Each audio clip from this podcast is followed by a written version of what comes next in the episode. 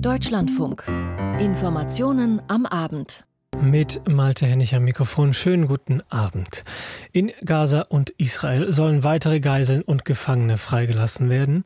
In Karlsruhe treffen sich Mitglieder von Bündnis 90 Die Grünen zur Bundesdelegiertenkonferenz. Und heute ist der internationale Tag zur Beseitigung von Gewalt gegen Frauen und Mädchen. Das sind drei unserer Themen in der kommenden halben Stunde. Um 18.40 Uhr hören Sie heute einen Hintergrund mit dem Titel Weltraumbahnhof is Range. Schweden auf Expansionskurs im All. Seit gestern Morgen gilt die zwischen Israel und der Hamas vereinbarte Waffenruhe. Sie soll zunächst vier Tage lang andauern, könnte aber durch weitere Vereinbarungen verlängert werden. Ein zentraler Punkt in den Verhandlungen zu dieser Waffenruhe war und ist die Freilassung von israelischen Geiseln, die von der Hamas entführt worden sind und die Freilassung von palästinensischen Gefangenen, die von israelischen Kräften inhaftiert worden sind. Gestern sind die ersten Menschen auf beiden Seiten freigelassen worden.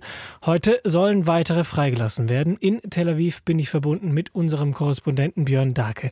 Herr Dake, es gibt unterschiedliche Meldungen und es das heißt, dass die Geiselfreilassung heute sich verzögert. Was wissen Sie darüber? Ja, eigentlich hätte das vor drei Stunden schon stattfinden sollen, dass die Hamas die Geiseln an das Rote Kreuz übergibt. Dann gab es auch die Aussage der Hamas, das sei jetzt passiert. Aber noch sehen wir das nicht. Und es gibt jetzt die Vorwürfe der Hamas an Israel. Israel halte sich nicht an das vereinbarte Abkommen und deshalb verzögere man also diese Übergabe von 13 manche sagen auch 14 Geiseln, die aus dem Kibbutz Beri stammen sollen. Die Vorwürfe der Hamas an Israel ist, dass man nicht wie vereinbart dafür sorge, dass ausreichend Hilfslieferungen in den Norden des Gazastreifens kommen, dass auch die Reihenfolge der Entlassungen der Gefangenen aus israelischen Gefängnissen anders sei als vereinbart. Und aus einer anderen Quelle ist noch zu hören, dass die Zwischenfälle, die es gestern gegeben haben soll, als Menschen im Gazastreifen von dem Süden zurück in den Norden gehen sollten, wollten und von israelischen Soldaten daran gehindert wurden, auch mit Schüssen, auch mit Tränengas, dass das auch von der Hamas als ein Verstoß gegen diese Vereinbarung interpretiert wird. Noch sollen die Gespräche aber laufen, ob es heute zu dieser zweiten Übergabe kommt oder nicht. Hat sich denn die israelische Seite schon dazu geäußert, zu den Verhandlungen, zu den Verzögerungen, was da gerade getan wird, um es heute doch noch zu schaffen? Oder ist da Funkstille? Von der israelischen Seite haben wir noch keine offizielle Bestätigung, dass diese Gespräche noch laufen, dass sie verzögert werden, da wissen wir einfach nichts. Ein israelischer Beamter hat nur der Nachrichtenagentur AFP gesagt, dass es noch keine Übergabe an das Rote Kreuz gegeben habe. Sowas hat ja gestern im Süden des Gazastreifens stattgefunden. Dann geht das Rote Kreuz mit den Geiseln über die Grenze nach Ägypten, wird dort weiter begleitet von Rotkreuzhelfern, bis sie dann israelischen Soldaten übergeben werden, diese Geiseln, und die Menschen dann auch in israelische Krankenhäuser kommen. Noch sehen wir das alles allerdings noch nicht. Sie haben es vorhin auch angesprochen, Teil des Deals sind ja auch Hilfslieferungen, die nach Gaza kommen sollen. Da wird jetzt von der Hamas behauptet, dass die nicht ankommen. Gibt es dazu irgendwelche Erkenntnisse, Berichte, ob LKWs schon angekommen sind? Es sind heute Lastwagen über die Grenze nach ähm, von Ägypten in den Gazastreifen gelangt, vor allen Dingen auch Treibstoff, auch Gas, Medizin. Gestern fast 200 Lastwagen, das war die größte Hilfslieferung seit Wochen und wir hören auch von den Vereinten Nationen zum ersten Mal seit vielen Wochen ist auch im Norden des Gazastreifens etwas angekommen, zum Beispiel Mehl, was es dort auch also seit Wochen nicht mehr gegeben hat. Da sehen wir durchaus Bewegungen. Nur kann das ja die Not der Menschen im Gazastreifen, diese Hilfslieferung Vereinbarungen, die jetzt vereinbart wurden, nicht annähernd stillen. Etwa 80 Prozent der Menschen im Gazastreifen haben ihr Zuhause verlassen. Fast 900.000 Menschen sind in den Süden gegangen und die Anlaufstellen für die Geflüchteten dort sind völlig überfüllt und noch dazu die sanitären Bedingungen sind natürlich auch sehr schlecht, sodass sich da zum Teil auch Krankheiten ausbreiten. Ein für viele wichtiger Teil dieses Deals ist ja die Waffenruhe. Wie sieht es denn da aus? Hält die weitestgehend? Ja, wir sehen keine Angriffe aus dem Gazastreifen auf Israel. Also Raketenalarm gab es hier seit Beginn der Feuerpause. Nur einmal ganz kurz nach Beginn dieser Feuerpause gestern früh. Wir sehen auch, dass die israelischen Kräfte die Artillerie schweigt, also es ist insgesamt ruhiger geworden. Das, was man noch im Gazastreifen jetzt hört, sind die Drohnen. Also nach wie vor fliegt Israel da auch mit der Luftraumüberwachung und schaut natürlich auch die Bewegungen der Hamas dort äh, entdecken zu können und vor allen Dingen auch die Verstecke der Geiseln zu identifizieren. Das ist etwas, was nach wie vor läuft. Information live aus Tel Aviv von Björn Darke waren das. Vielen Dank dafür. Haushaltsplanung, Schuldenbremse, Urteil des Bundesverfassungsgerichts. Seit inzwischen über eine Woche bestimmen diese drei Schlagworte Diskussionen in der Bundespolitik. Die Bundesregierung sucht nach Möglichkeiten, auf das Urteil aus Karlsruhe zu reagieren, sucht nach Wegen, die Haushaltsfinanzierung in Zukunft und auch in der Vergangenheit abzusichern. Für die Bundesregierung sieht Bundesfinanzminister Christian Lindner von der FDP die Pflicht, bei den Haushaltsausgaben deutlich zu sparen. Im Interview der Woche hier im Deutschlandfunk hat er dazu unter anderem angekündigt, dass die sogenannte Energiepreisbremse schon zum Jahresende auslaufen soll, nicht erst im März 2024. Aus Reihen des Koalitionspartners SPD gibt es dazu jetzt Widerspruch. Tim Aßmann berichtet. Klug agieren und das gleichzeitig auch zügig. So will der Kanzler weitermachen in der Haushaltskrise. Für diese seine Strategie warb Olaf Scholz nun vor Brandenburger SPD-Freunden bei deren Parteitag. Es wird nicht leicht, aber statt Beratungsergebnisse irgendwie vorweg zu erörtern, will ich sagen, wir machen uns lieber an die Arbeit. Der Bundesfinanzminister ist mitten in der Arbeit und lässt Einblicke zu. Um das Urteil des Bundesverfassungsgerichts zum Haushalt umzusetzen und den Vorwurf der Verfassungswidrigkeit mit Blick auf den Etat für das nächste Jahr zu vermeiden, will Christian Lindner die Energiepreisbremsen bereits Ende diesen Jahres auslaufen lassen. So erklärte er das im Interview mit dem Deutschlandfunk. Zum 31.12. dieses Jahres wird dieser Wirtschafts- und Stabilisierungsfonds geschlossen. Es werden also im nächsten Jahr keine Auszahlungen mehr daraus erfolgen. Strom- und Gaspreisbremse laufen aus. Was folgte, war Empörung. Eigentlich sollten die Preise noch bis Ende März gedeckelt werden, bei 40 Cent pro Kilowattstunde Strom und 12 Cent beim Gas. Nun soll es anders kommen, sagt der Bundesfinanzminister. Das ist Wortbruch, sagt Ramona Popp vom Verbraucherzentrale Bundesverband. Es äh, mag ja sein, dass bei Neuverträgen die Preise jetzt auch wirklich sinken für Gas beispielsweise, aber viele Menschen haben Anfang des Jahres 23 im Januar, im Februar Verträge abgeschlossen, teure Gasverträge abgeschlossen und haben darauf vertraut, dass die Bundesregierung ihr Versprechen auch einhält, dass die Preisbremse bis März 24 dann auch aufrechterhalten werden. Diese Menschen bleiben dann jetzt vermutlich auf den hohen Gaslieferkosten sitzen. Widerstand gegen die Lindner Pläne kommt auch aus der Regierungskoalition. SPD-Generalsekretär Kevin Kühnert macht im Interview mit der Kölnischen Rundschau deutlich, wenn Christian Lindner die Preisbremsen auslaufen lassen wolle, sei das seine Meinung, aber nicht Beschlusslage der Koalition. Auch die stellvertretenden SPD-Fraktionsvorsitzenden Mirsch und Huberts stellen sich gegen Lindner. Sie verlangen eine Fortsetzung der Preisbremsen mindestens bis zum Ende der Heizperiode. Unterstützung für diese Position kommt auch von den Grünen, wie deren Bundestagsfraktionsvorsitzende Britta Hasselmann erklärte.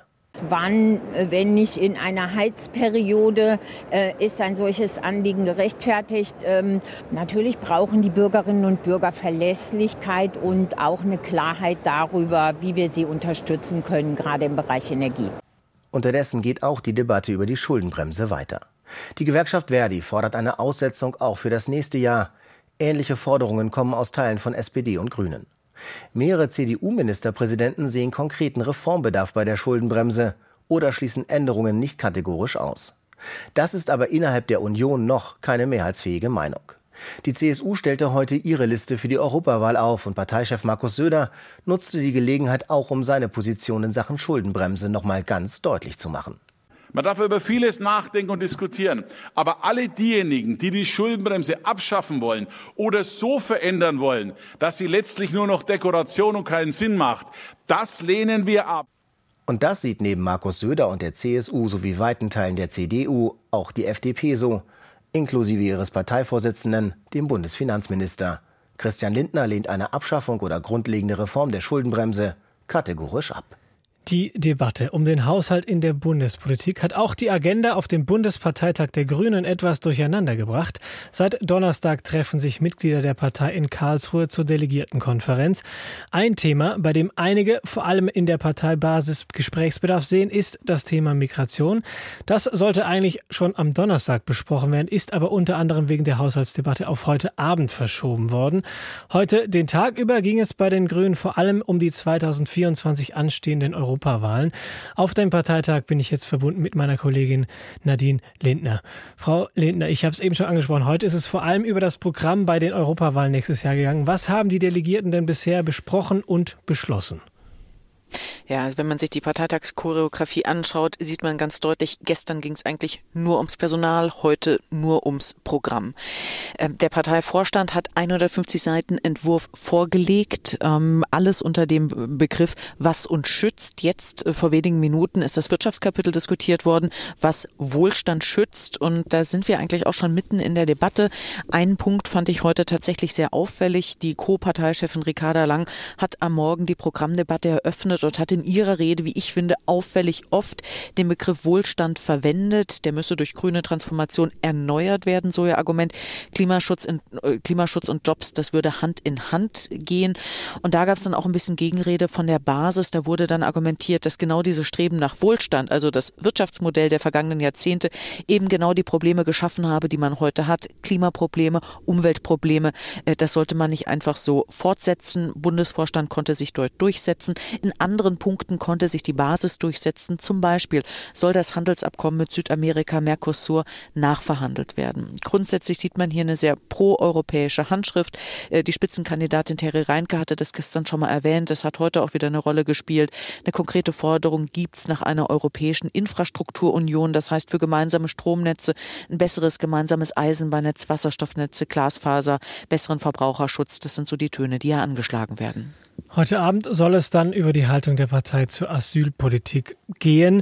Viele erwarten da ja eine durchaus kontroverse Debatte. Ist denn bisher schon zumindest ansatzweise darüber gesprochen worden? Wie ist die Stimmung zu diesem Thema bisher? Ja, das Thema hat sich hier immer schon mal gezeigt. Man muss auch dazu sagen, es hat sich durchaus ein bisschen was angestaut innerhalb der Partei. Dieser Unmut, den es in Teilen der Partei, zum Beispiel auf der Partei Linken, aber auch in der Grünen Jugend gibt, äh, den gibt es schon seit ein paar Monaten. Das ist losgegangen äh, mit der Zustimmung der grünen Bundesminister äh, zu sogenannten GEAS, also das heißt dem gemeinsamen europäischen Asylsystem, dann auch noch zur Krisenverordnung, dann jetzt relativ aktuell Anfang des Monats die Ministerpräsidentenrunde, die unter anderem beschlossen hat, dass man Abschiebungen erleichtern will. All das möchte man eigentlich nicht. Ähm, Gegner äh, dieser Haltung argumentieren, äh, dass es doch nichts bringt, äh, jetzt so Symbolpolitik äh, zu beschließen die eigentlich zu nicht weniger Migration führt, aber das Leben von Geflüchteten schwieriger macht. Auf der anderen Seite stehen Personen wie zum Beispiel Annalena Baerbock, die grüne Außenministerin, die hat bei ihrer Rede heute Mittag nochmal deutlich für Kompromissfähigkeit, zum Beispiel ähm, auf der europäischen Ebene bei GEAS geworben und das hat sie wie folgt getan. In den nächsten Monaten und wir sollten in den Trilogverhandlungen alles dran setzen, dass eine Einigung gelingt. Denn die, die Europa kaputt machen wollen, die Rechtspopulisten, die Putins dieser Welt, die warten nur darauf, dass Europa sich in der Migrationsfrage zerlegt. Ja, also so die Warnung von Annalena Baerbock. Ab 20, vielleicht 21 Uhr, das heißt am späteren Abend, wird hier diskutiert, bestimmt eine Stunde, vielleicht auch länger. Ich bin mal gespannt, wie das dann ausgeht. Frau Lindner, vielleicht noch kurz zum Abschluss ein großes Thema, das Urteil des Bundesverfassungsgerichts, die Debatte um die Haushaltsplanung in der Bundesregierung. Sie sind auch auf dem Parteitag der Grünen besprochen worden. Vielleicht noch mal kurz zusammengefasst, wie wurde sich geäußert? Ich glaube, da sind zwei Äußerungen interessant. Cem Özdemir, der grüne Landwirtschaftsminister, hat ja gerade vor wenigen Minuten gesprochen. Er hat gesagt, er will eigentlich eine andere Schuldenbremse, das heißt eine kluge Schuldenbremse, die auch eine Investitionsklausel hat.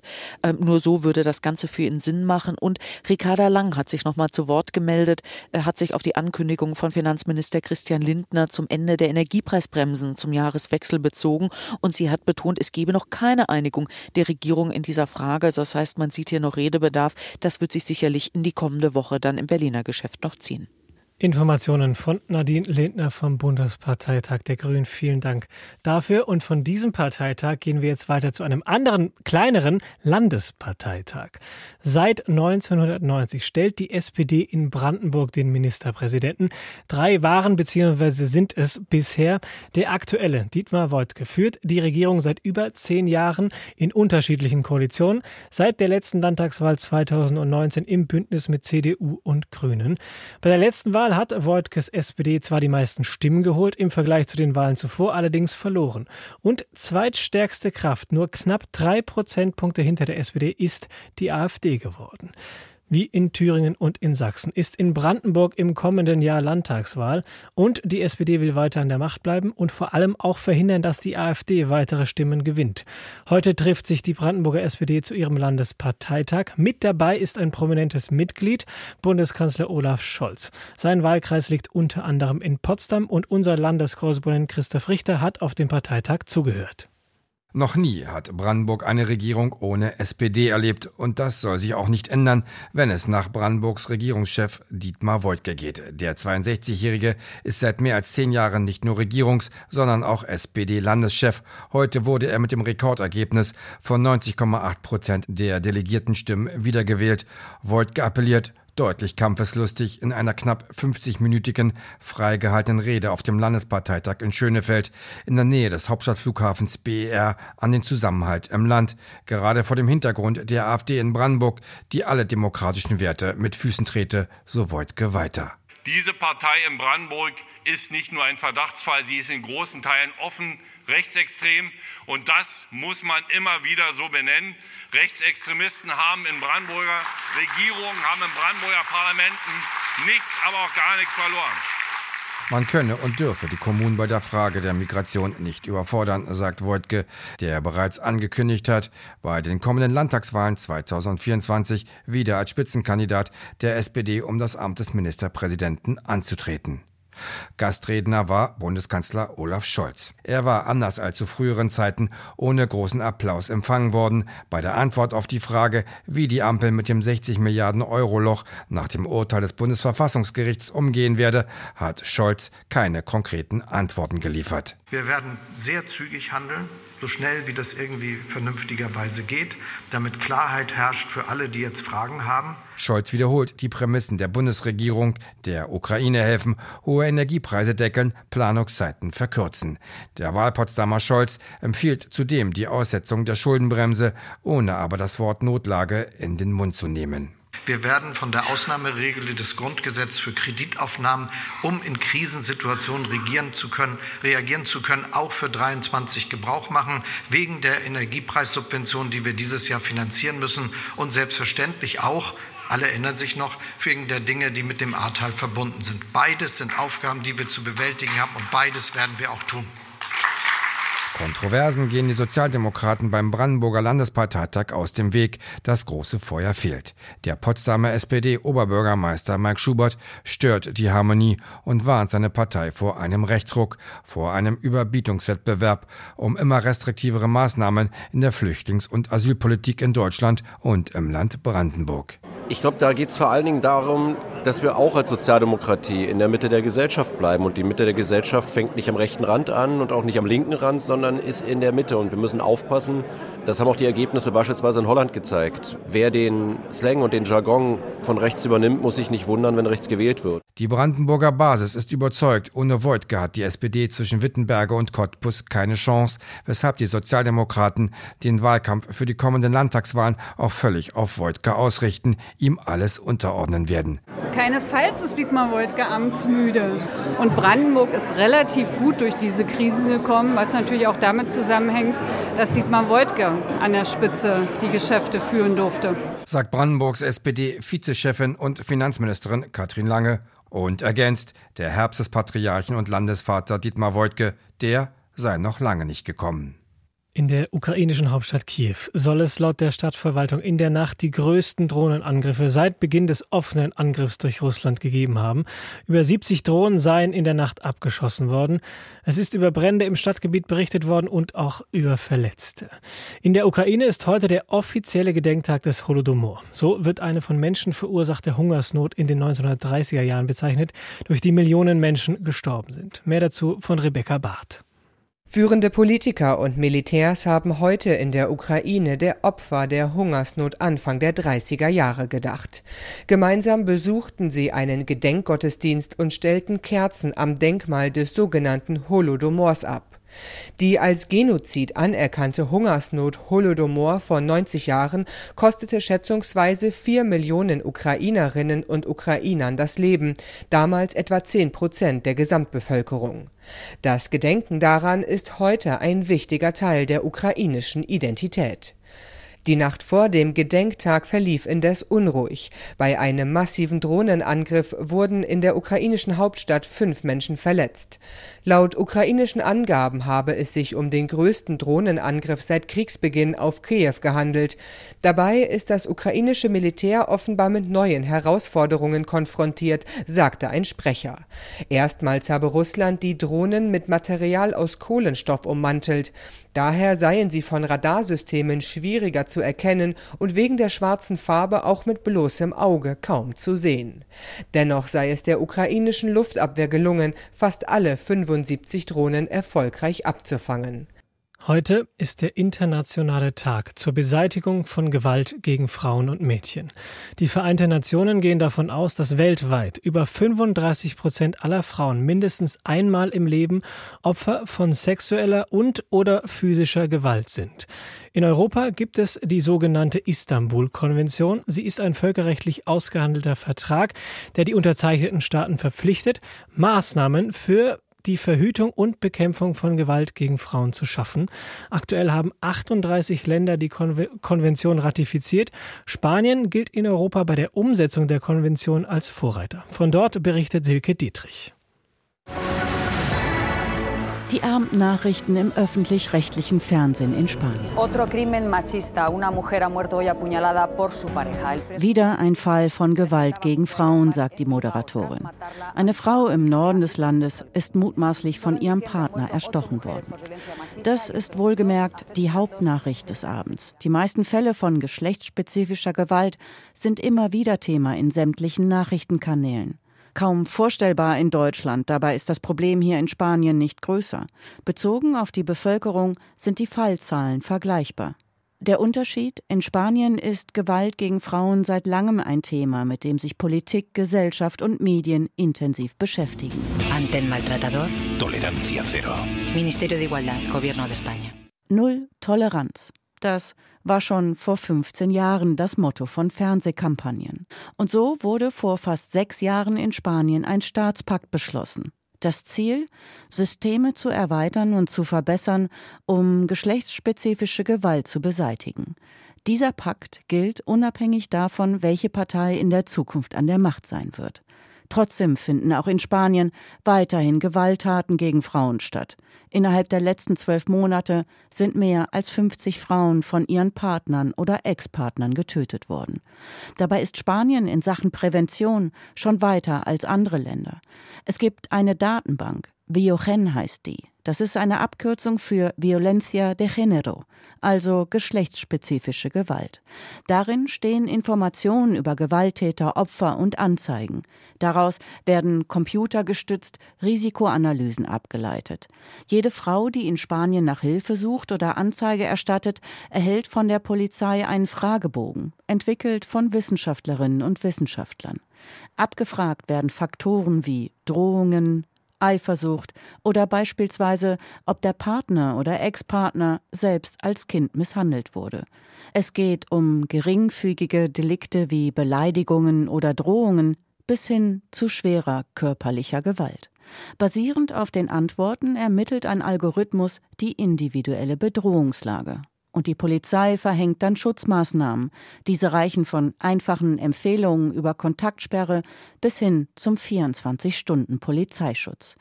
Die Beamten dürfen die Betroffenen auch informieren, falls ihr Angreifer vorbestraft ist und damit ein möglicher Wiederholungstäter. Zur Diskussion steht nun, das System Viochen auf europäischer Ebene weiterzuentwickeln, damit künftig etwa auch Strafregisterauszüge ausländischer Touristen erfasst und weitergegeben werden können. Und zum Abschluss der Sendung jetzt noch der Sport. In der Fußball-Bundesliga der Männer hat der FC Bayern München gestern mit einem 1 zu 0 gegen den ersten FC Köln im Kampf um die Tabellenführung vorgelegt.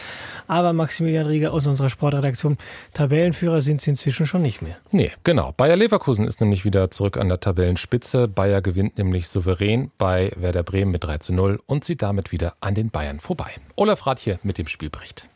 Das ungefährdete 3 zu 0 war der achte Bundesligasieg in Folge. Der Führungstreffer in der neunten Minute, dabei zunächst noch etwas glücklich, weil Werders Außenverteidiger Olivier Demann ein Eigentor unterläuft. Die weiteren Treffer aber bereits hoch verdient. Der starke Frimpong erhöht noch vor dem Halbzeitpfiff auf 2 zu 0. Die endgültige Entscheidung in einer einseitigen Partie dann in der 75. Minute. Grimaldo mit dem 3 zu 0. Werder nur mit einer richtigen Torschance. Der eingewechselte Injinma trifft kurz vor Schluss noch die Latte. Ansonsten geht der Sieg der Gäste auch in dieser Höhe absolut in Ordnung und bedeutet für das Team von Trainer Xabi Alonso die Rückkehr an die Tabellenspitze. Deutlich schwerer hat sich Borussia Dortmund getan. Nach zwei Niederlagen in Folge liegen die Borussen heute auch gegen die andere Borussia aus München-Gladbach mit 0 zu 2 zurück, gewinnen dann aber noch 4 zu 2. Jan Wochner. Im strömenden Regen von Dortmund startete Gladbach furios, ging durch Rocco Reitz nach rund einer Viertelstunde in Führung und erhöhte durch Kone nach einer knappen halben Stunde sogar auf 2 zu 0. Dortmund war bis dahin völlig neben der Spur, kochte dann aber hoch und wie noch vor der Pause drehte der BVB binnen 15 Minuten das Spiel. Sabitzer, Füllkrug und Beino Gittens trafen für die Schwarz-Gelben. In der zweiten Hälfte war Dortmund dann tonangebend. Gladbach hatte noch eine dicke Ausgleichschance in der Nachspielzeit durch Christoph Kramer, nutzte diese nicht. Kurz später machte Daniel Mahl mit dem 4 zu 2 den Deckel endgültig drauf. Neun Bundesligaspiele in Folge hatte Union Berlin verloren und das hat dann Urs Fischer seinen Trainerjob gekostet. Unter Interimstrainer Marco Grote holt Union heute gegen Augsburg denn endlich mal wieder einen Punkt. Guido Ringel über das 1 zu 1 gegen Augsburg. Lange lag Union zurück, verwandelter Foul-Elfmeter in der ersten Halbzeit für Demirovic den zuverlässigen Torschützen in den letzten Wochen für die Augsburger. Aber die Unioner kämpften sich zurück ins Spiel und wurden durch den ersten Saisontreffer von Kevin Volland belohnt. 88. Minute sein Schuss ins kurze Eck zum Ausgleich. Union danach mit Chancen sogar noch auf den Sieg, aber vor 22.000 gab es zumindest einen Punkt. Union hat die Niederlagenserie gestoppt. 1 zu 1 dieses Ergebnis hat es heute noch ein zweites Mal gegeben, denn auch Freiburg und Darmstadt treffen jeweils einmal ins gegnerische Tor. Florian Winkler. Darmstadt mit leidenschaftlicher Defensivarbeit ging glücklich mit der ersten Torchance in der 18. Minute durch den Österreicher Matthias Honsack mit 1 zu 0 in Führung. Bis dato war Freiburg näher dran am ersten Treffer. Freiburg danach aber mit guten Möglichkeiten, unter anderem durch Litz Doan oder durch Vincenzo Grifo. Erst in der 35. war dann Lukas Höhler zur Stelle. Aus kurzer Distanz schob er den Ball über die Linie zum 1 zu 1. Nach der Pause dann Freiburg mit mehr Druck, aber ohne die ganz zwingenden Chancen am Ende Ende ein 1 zu 1 Unentschieden zwischen Freiburg und Darmstadt. Und außerdem gewinnt Wolfsburg mit 2 zu 1 gegen RB Leipzig. In Östersund sind die Biathletinnen und Biathleten in ihre neue Saison gestartet. Bei den Mixed-Wettbewerben verpassen die Deutschen aber einen Podestplatz. Lars Becker. Ohne ihren kurzfristig wegen eines leichten Infekts ausgefallenen Anführer Benedikt Doll hat die deutsche Mixstaffel den erhofften Podestplatz verpasst. Rang 4 für das DSV-Quartett mit Roman Rees, Ersatzmann Philipp Navrat, Sophia Schneider und Vanessa Vogt hinter Sieger Frankreich, Norwegen und Italien. Startläufer Rees übergab als Vierter, Navrat brachte die Staffel mit einer starken Laufleistung sogar auf Rang 2 nach vorne. Schneider verteidigte Podestplatz 3, den Schlussläuferin Vogt dann nicht halten konnte. Zuvor hatte die deutsche Single-Mix Staffel mit Justus Strehle und Hanna Kebinger im allerersten Weltcuprennen der Saison Platz 7 belegt. Den durchaus möglichen Podestplatz vergab Kebinger mit insgesamt sieben Fehlern am Schießstand. Einen richtig guten Saisonauftakt haben die deutschen Skispringer hingelegt. Hinter dem Österreicher Stefan Kraft belegen Pius Paschke, Stefan Laie und Andreas Wellinger die Plätze 2 bis 4. Und einen deutschen fünften Platz hat es beim Langlauf gegeben, nämlich von Katharina Hennig, über 10 Kilometer klassisch. Ja, also ich bin sehr zufrieden. Vor allem mit dem Sprint in den Beinen von gestern war das heute eine neue Herausforderung für mich. Man merkt einfach jeden Lauf mehr, den man beim Sprint absolvieren muss. Und da ich gestern drei Läufe hatte, habe ich es heute ganz schön gemerkt. Und von daher bin ich sehr glücklich über meine Performance und auch die vom gesamten Team. Und gewonnen hat da Ebba Andersson aus Schweden. Die Formel 1-Saison endet hingegen an diesem Wochenende und beim letzten Rennen in Abu Dhabi wird Weltmeister Max Verstappen morgen von ganz vorne starten. Volker Hirt. Zum zwölften Mal in dieser Saison steht der Weltmeister ganz vorne am Start und niemand zweifelt, dass er im 22. und letzten Rennen des Jahres zum 19. Mal siegen wird. Diese Dominanz hat es selbst zu besten Schumacher-Zeiten nicht gegeben. Der Holländer ist das Maß aller Dinge. Charles Leclerc im Ferrari konnte einigermaßen folgen, startet morgen als Zweiter. Dahinter steht Oscar Piastri im McLaren. Die Mercedes enttäuschen, George Russell nur Vierter, Lewis Hamilton nicht in den Top Ten. Wohl aber Nico Hülkenberg Platz 8 im Qualifying, für ihn das zweitbeste Ergebnis der Saison. Informationen von Volker Hirt und mehr Sport dann gleich um 19.10 Uhr. Dann unter anderem mit mehr Informationen dazu, dass die Schweiz sich für die Olympischen Winterspiele 2030 bewerben möchte. Als ganzes Land tatsächlich. Das war der Sport bis hierhin mit Maximilian Rieger und das waren die Informationen am Abend für heute. Mein Name ist Malte Hennig. Ihnen bis hierhin vielen Dank fürs Zuhören und auch fürs Weiterhören. Haben Sie noch einen guten Abend.